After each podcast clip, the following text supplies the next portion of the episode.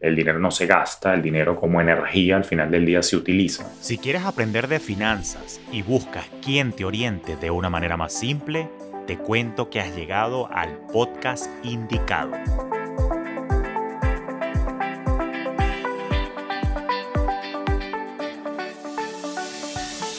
Te habla Julio Cañas y esto es Finanzas Orgánicas, un espacio con recomendaciones y reflexiones para procurar tu bienestar financiero, donde también exploraremos tendencias para impulsar tu crecimiento. ¿Qué tal? ¿Cómo está la vaina? Bueno, qué bueno tenerte por acá. Hoy en particular quiero que repasemos tú y yo algo que me parece muy importante y particularmente si tienes niños en casa, pueden ser tus hijos, tu sobrino, ahijados, lo que sea, ¿no? Pero fíjate qué curioso porque en más de una ocasión probablemente te he mencionado que qué importante es lo que nosotros vimos, lo que nosotros oímos y lo que nosotros vivimos en nuestra infancia cuando tiene que ver con el dinero porque de alguna manera todos esos metamensajes quedan grabados en el subconsciente y eso determina luego el carácter, los hábitos y la manera de pensar con la cual nosotros abordamos los asuntos financieros en la vida adulta. Entonces, sin duda, yo creo que es muy importante entender cómo funciona el dinero desde temprano y de alguna manera nosotros como adultos tenemos que ver cómo empezamos a inculcar no solamente valores, sino también de alguna forma principios de utilización del dinero y la manera en la que nuestros niños se relacionan con el dinero deberíamos moldearla de una forma positiva. Ahora, esto parte yo creo que lo mencioné ya hace muchos episodios cuando yo hablaba de crianza financiera consciente. Todo parte por primero cambiar nosotros. O sea, yo no puedo pretender enseñarle a un niño algo que yo no aplico. A mí me parece que eso es hipocresía financiera. Yo tengo que dar el ejemplo y todo parte primero por sanar mi relación con el dinero, por tener cuidado con el lenguaje con el cual yo me refiero al dinero, tener cuidado con los mensajes, lo que digo en casa, eso de estarle diciendo a un niño que tú no cagas real, como dicen en francés, o eso de decirle a un niño que el dinero no crece en los árboles. Por ejemplo, para fijarme en dos comentarios súper negativos, eso no hace nada bueno. Entonces tenemos que tener cuidado, aplicar un poquitico de programación neurolingüística, como lo hablamos en el episodio de la mente, el lenguaje y el dinero con Elina Ruiz. Y por cierto, bueno, entonces acomodar nuestros hábitos también, porque recuerda que al final del día los niños lo que hacen es que imitan lo que ven en casa. Entonces, de alguna forma, si ellos ven malos hábitos, ven que te la pasas comprando, o ven que te la pasas estresado, o ven que te la pasas obstinado, obstinada cuando llegas al trabajo, entonces empiezan a quedarse en el subconsciente unos mensajes de que el trabajo es sacrificado, el trabajo es fastidioso, hacer dinero es pesado, no quiero ser adulto, prácticamente es la conclusión que puede sacar cualquier niño o adolescente. Eh, tengamos mucho, mucho cuidado con eso, ¿no? Ahora bien, siendo totalmente franco, si bien es cierto que me conoces como el profesor, a mí siempre me gusta hacer la salvedad que de alguna manera mi experiencia en los últimos años, más de una década que llevo dando clases, prácticamente mi experiencia ha sido educando a los adultos y eso es lo que se conoce como andragogía, educación al adulto. No soy experto en pedagogía, que es la educación al niño. Sin embargo, en aras como profesor, pues, y digamos como educador, probablemente me voy a atrever a dar un par de consejos. Sin embargo, bueno, en cualquier momento, digamos, quizás también profundizaré en esto con alguien que sea propiamente experto en pedagogía. Pero yo creo que si tú das el ejemplo, si tú tienes buenos hábitos, si tú te comunicas de una manera positiva al momento de hablar del dinero en casa, ya vamos ganando la, la batalla contra la ignorancia financiera. Lo que te resta ahora es exponer a ese niño en casa a la cultura financiera, al conocimiento de cómo es el funcionamiento del dinero per se. Y eso es importante arrancarlo desde temprano. Hay bastantes lecturas, tanto en inglés como en español.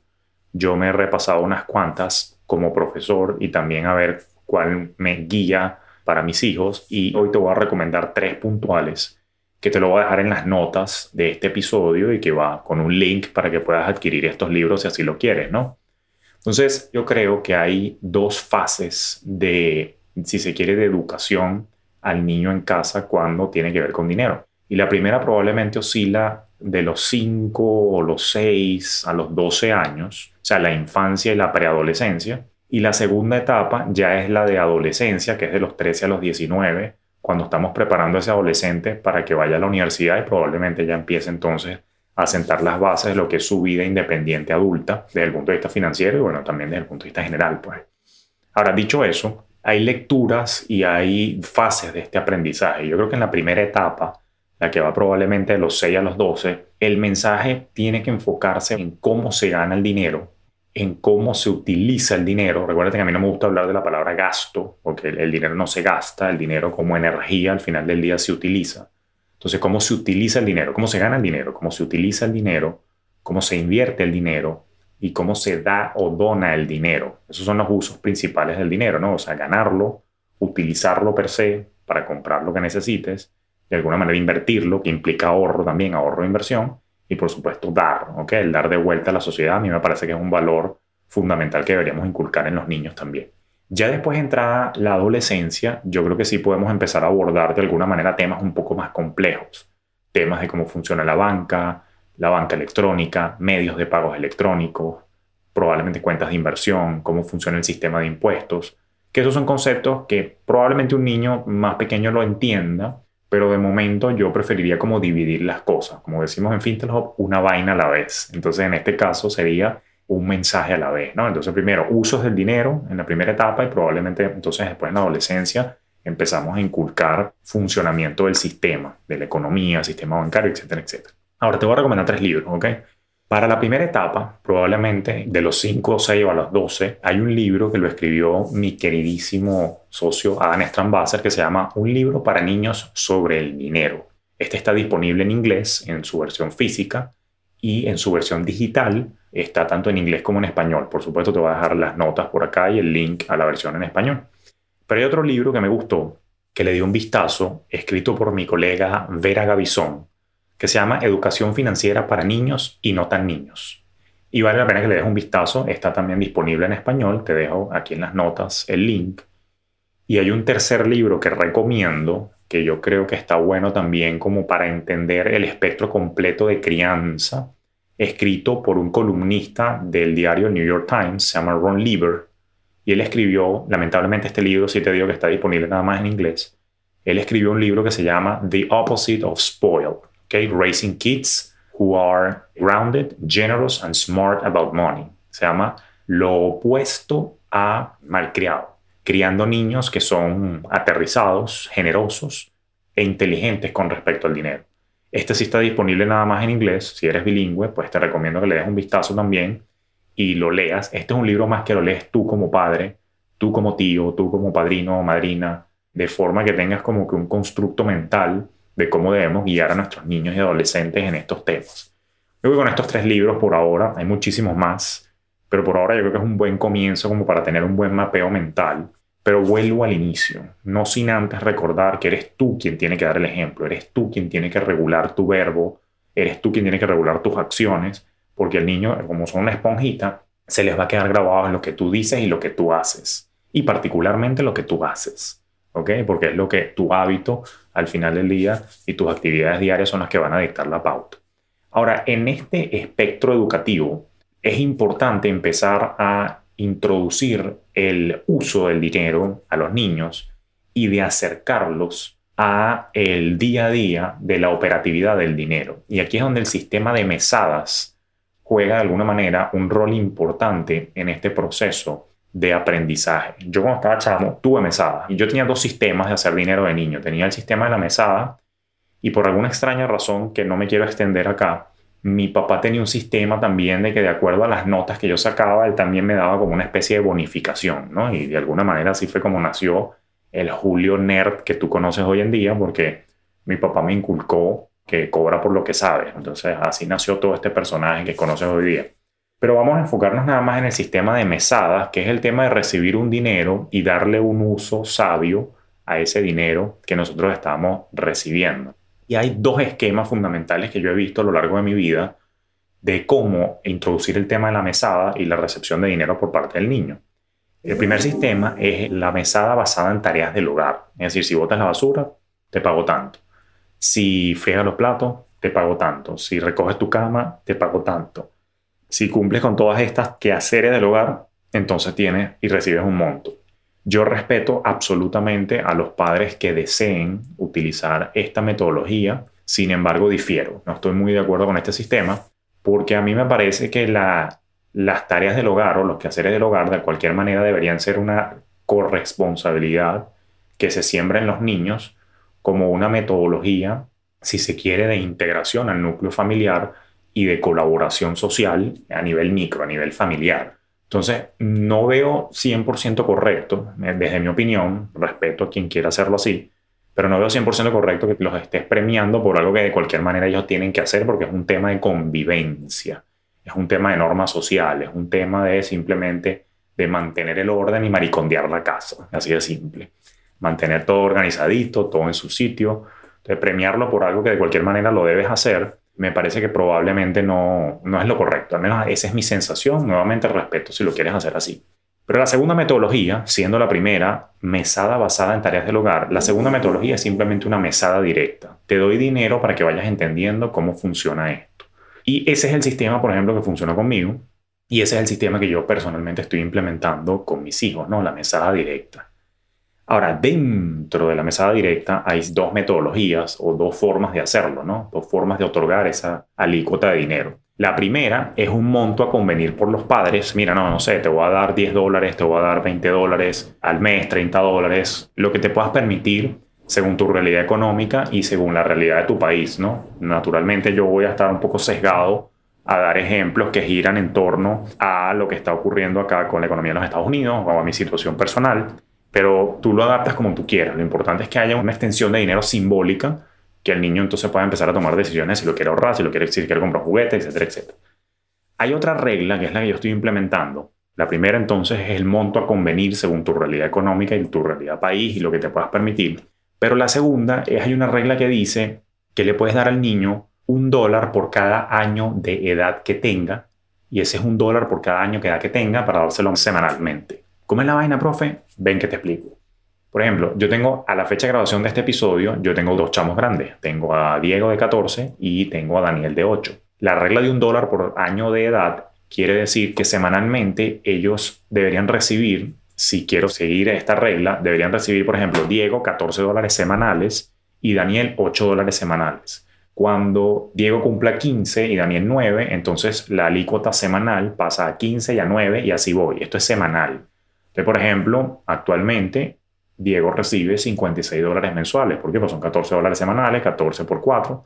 Y en el caso de Daniel, 8 por 4, 32, él recibe 32 dólares al mes, ¿no? Tú decides ya si se los quieres dar semanalmente, per se, o si se los quieres dar quincenal, o si se los quieres dar mensual. Yo ahorita estoy haciendo una prueba y lo estoy dando quincenal, como si fuera la recepción de, un, de una quincena de pago, en el entendido de que probablemente ellos más adelante van a o trabajar para una corporación o van a recibir una alícuota del negocio que ellos decidan montar si quieren irse por la ruta emprendedora. Ya ellos lo decidirán. Lo importante es que ellos entiendan que periódicamente van a recibir cierto monto y que ellos ya tengan más o menos la expectativa de que, bueno, cada tanto recibo esta cantidad y qué es lo que voy a hacer. Entonces, de nuevo, la mesa directa tiene dos modalidades. Tiene la modalidad de un monto a convenir según tus posibilidades o la regla del un dólar semanal por cada año de edad que tenga el niño. Y por ejemplo, en mi caso particular, Diego recibiría 14 dólares ahorita semanales, mientras Daniel recibe 8 y Sofía todavía no, ¿ok? Porque es una bebecita. Lo cual detona una buena, una buena conversación. Bueno, a partir de qué edad puedo empezar yo entonces a otorgar esta mesada. Yo creo que probablemente a partir de los 6 años ya el niño empieza como a entender que se pueden comprar cosas, que puede comprarse un juguete, que se puede comprar un dulce, eh, cuidado con los dulces, por cierto, porque cuidarle los dientes a los niños pero puedes utilizar el dinero para adquirir las cosas que quieras y probablemente ya a los seis años, ya la matemática, los niños, la matemática básica la entienden, eh, entienden probablemente suma, resta básica y pueden comprar algo y entender que le tienen que dar un vuelto un cambio y de alguna manera entonces ya por ahí puede empezar a funcionar. Entonces a los cinco o seis años ya puedes empezar con el tema de la mesada. Ahora la gran pregunta, después de, de decidir cuál es la metodología, a partir de qué edad, es el cómo lo hago. O sea, cómo entrego el dinero. Y básicamente hay dos formatos. Tú puedes empezar con efectivo o puedes empezar a trabajar con medios de pago electrónico. Vamos a hablar un poquito de los dos. Si vas a trabajar en efectivo, a mí me parece que esto es ideal para que los niños entiendan visualmente que el dinero entra a su cartera, a su cochinito, a su piggy bank y sale. Ellos vean, o sea, visualmente, ellos entiendan el concepto que el dinero va y viene, que el dinero entra y si lo usas ya no lo tienes, y así ellos empiezan a fijar el concepto del flujo de caja y el flujo del dinero.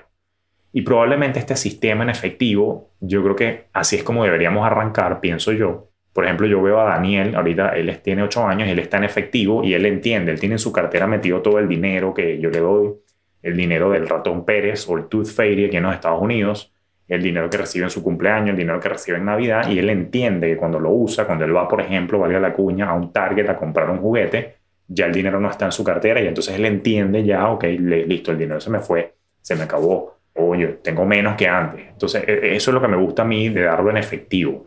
Y eso probablemente es una metodología que está interesante sostenerla probablemente hasta los 9 o 10 años. Ya después podemos entonces empezar a considerar introducir el concepto de los medios de pago electrónico y de la banca comercial, particularmente a través de una cuenta bancaria. ¿no?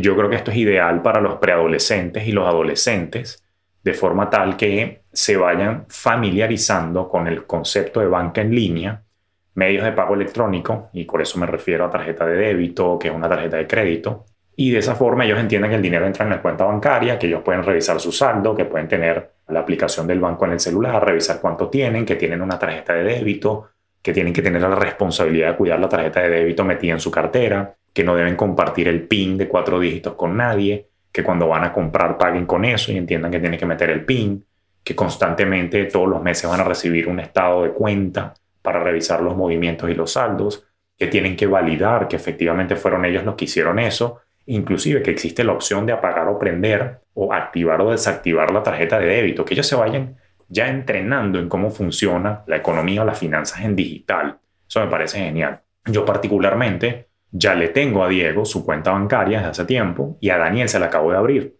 Valga la cuña, simplemente a modo de ilustración, yo utilizo personalmente acá en los Estados Unidos un banco que se llama Capital One, que a mí me gusta porque es un banco como muy millennial, es un banco muy fresco con un concepto bastante innovador de banca en línea, pero lo que más me gusta es que casi que no te cobran fee por nada. Entonces, eso es importante porque lamentablemente muchos de los grandes bancos viven desde los fees que te cobran, que sí. Fee por emisión de la tarjeta, fee por sobregiro, fee por no sé qué, qué, fee por existir, fee por respirar, fee porque, bueno, porque estás en el planeta. Qué fastidio. Que Capital One es una, valga la cuña, es un banco que no me cobra por fee y tiene una cuenta especial que es para niños, que es una cuenta corriente o un checking account especial para los niños que me permite abrirla para niños a partir de 8 años. Y técnicamente hablando es una cuenta conjunta donde el dueño de la cuenta principal es el niño, pero el segundo dueño soy yo. Y entonces Capital One es buenísimo porque yo veo la cuenta del niño en mi login, ¿okay? cuando yo me meto en mi banca en línea, y el niño cuando se mete lo ve de una manera distinta. Él tiene un login especial donde la experiencia de usuario, el UX, está diseñado de una manera muy amena para que él pueda entender su saldo, pueda fijar metas de ahorro, quiero ahorrar para comprarme tal cosa o para hacer tal cosa, y lo va como felicitando, y entonces me notifica mi Diego ya pudo ahorrar para comprarse su videojuego, ¿quieres premiarlo con algo extra? Y entonces es buenísimo porque yo tengo automatizado el hecho de pasarle dinero periódicamente desde mi cuenta operativa.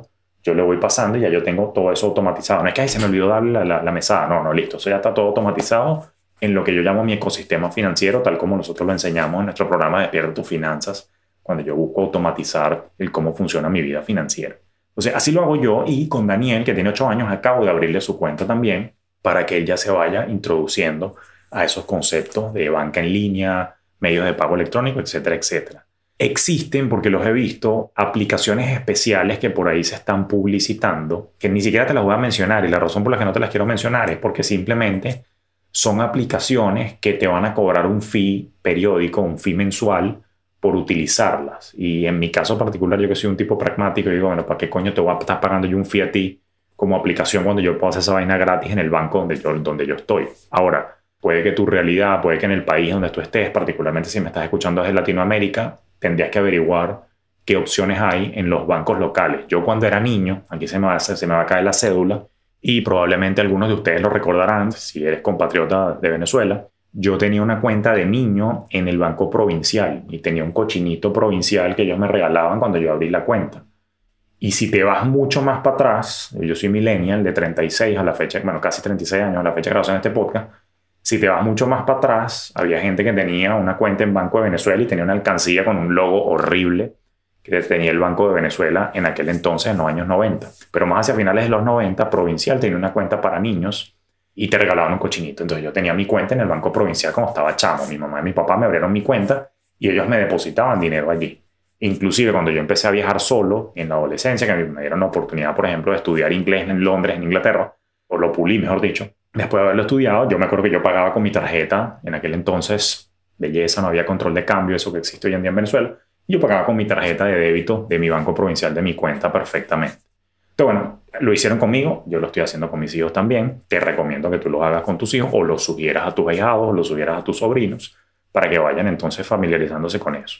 Ya verás tú si vale la pena o no, dependiendo de tu situación, dependiendo del país donde estés, si los bancos ofrecen o no ofrecen una alternativa como la que te estoy describiendo y de alguna manera esto te permite entonces ver si vas a evaluar alguna aplicación o no. Yo me simplifiqué y también me simplifiqué porque para mí es mucho más sencillo utilizar el banco en el cual ya yo tengo relación. Yo con ese banco que te mencioné tengo mis cuentas personales, tengo las cuentas de mis negocios y por supuesto, entonces, para mejorar o incrementar la relación, abrir las cuentas de mis hijos ahí. Y en su momento, cuando Sofía cumpla 8 años, le abriré su cuentica ahí también y lo haré más o menos de esta metodología. Ahora, algunos consejos finales. Mira, ya te dije entonces que existen los sistemas basados en tareas del hogar, existe la mesada directa. Dentro de la mesada directa existe la posibilidad de que tú convengas algún o acuerdes algún, mejor dicho, algún monto en particular o que apliques la regla del dólar por cada año, y eso es un dólar semanal por cada año de edad que tenga el niño. Puedes hacerlo en efectivo, puedes hacerlo con una cuenta bancaria después de cierta edad.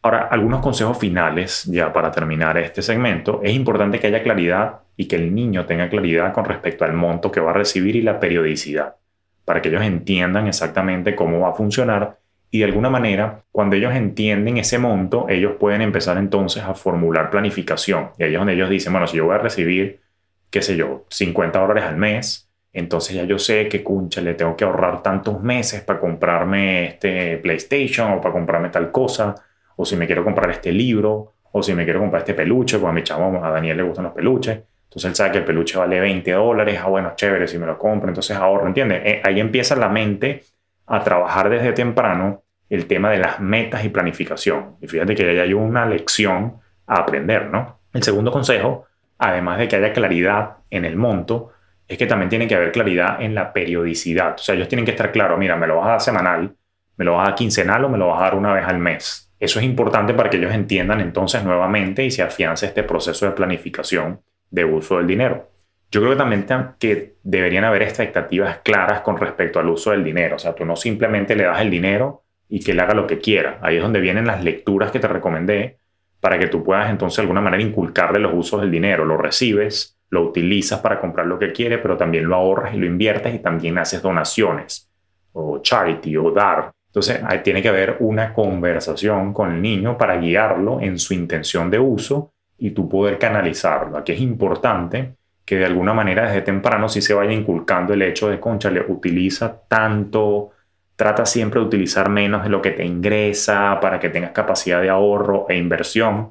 Esto, mira, no sé cómo resaltarte que esta vaina es importantísima, que lo aprendan desde temprano, que utilicen menos de lo que les ingresa, porque ahí es donde está, cuando hay utilizar, digo, en las compras, ahí es donde está la clave del éxito financiero en la vida adulta cuando tú compras o utilizas dinero menos de lo que te ingresa, tienes capacidad de ahorro y capacidad de inversión para montar entonces tu colchón de tranquilidad, para entonces poder invertir para tu retiro, para entonces poder tú expandirte con otras líneas de ingreso. Eso es importante que desde temprano lo entendamos. Y por último y no menos importante, fíjate que te he dado tres consejos, claridad en el monto, claridad en cada cuánto se lo vas a dar, fijar claras expectativas para sembrar sabiduría en la utilización del dinero al niño.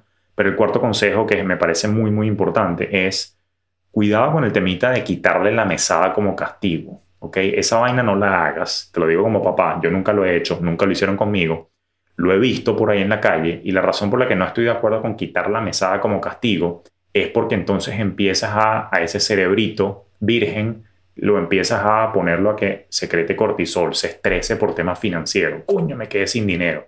Entonces, probablemente estamos haciendo un daño a nivel del subconsciente más que una lección al momento de querer castigar o querer reprender por alguna mala acción, eso es subjetivo, que el niño haya, haya hecho. Entonces no quites la mesada, o sea, de repente quitas el Nintendo, de repente reduces las horas de conexión, quitas el iPad, No lo sé, no me voy a meter en cómo tú quieres manejar tu situación en casa, pero lo que sí te recomiendo es no quites el dinero, porque entonces estás estresando financieramente sin necesidad al niño. Y bueno, así lo veo yo por lo menos.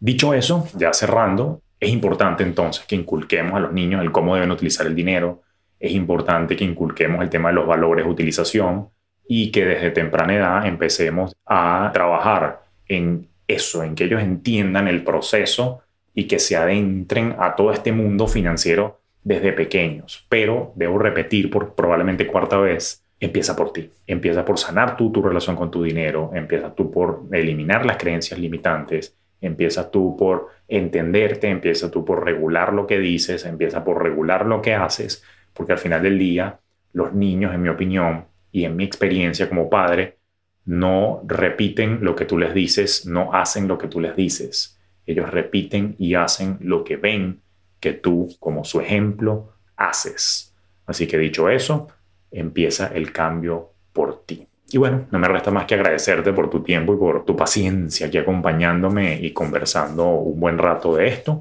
Será hasta un próximo episodio de Finanzas Orgánicas donde seguiremos hablando acá de finanzas al natural. Si esto te ha dado valor, al igual que el resto de los episodios que has escuchado, simplemente te pido bueno, que me dejes un rating y me dejes un comentario por acá, particularmente si estás utilizando dispositivos Apple, iPhone o tablet, será muy bueno porque eso me ayuda entonces a llegar a más personas. Y por supuesto, si lo puedes compartir en tus historias de Instagram para que otros padres, otros tíos, otros padrinos y madrinas se enteren también de esta información y se vayan educando para que sepan cómo guiar a esa generación del futuro, pues también te lo sabría agradecer. Así que bueno, nos escuchamos en un próximo episodio. Esto fue Finanzas Orgánicas con Julio Cañas.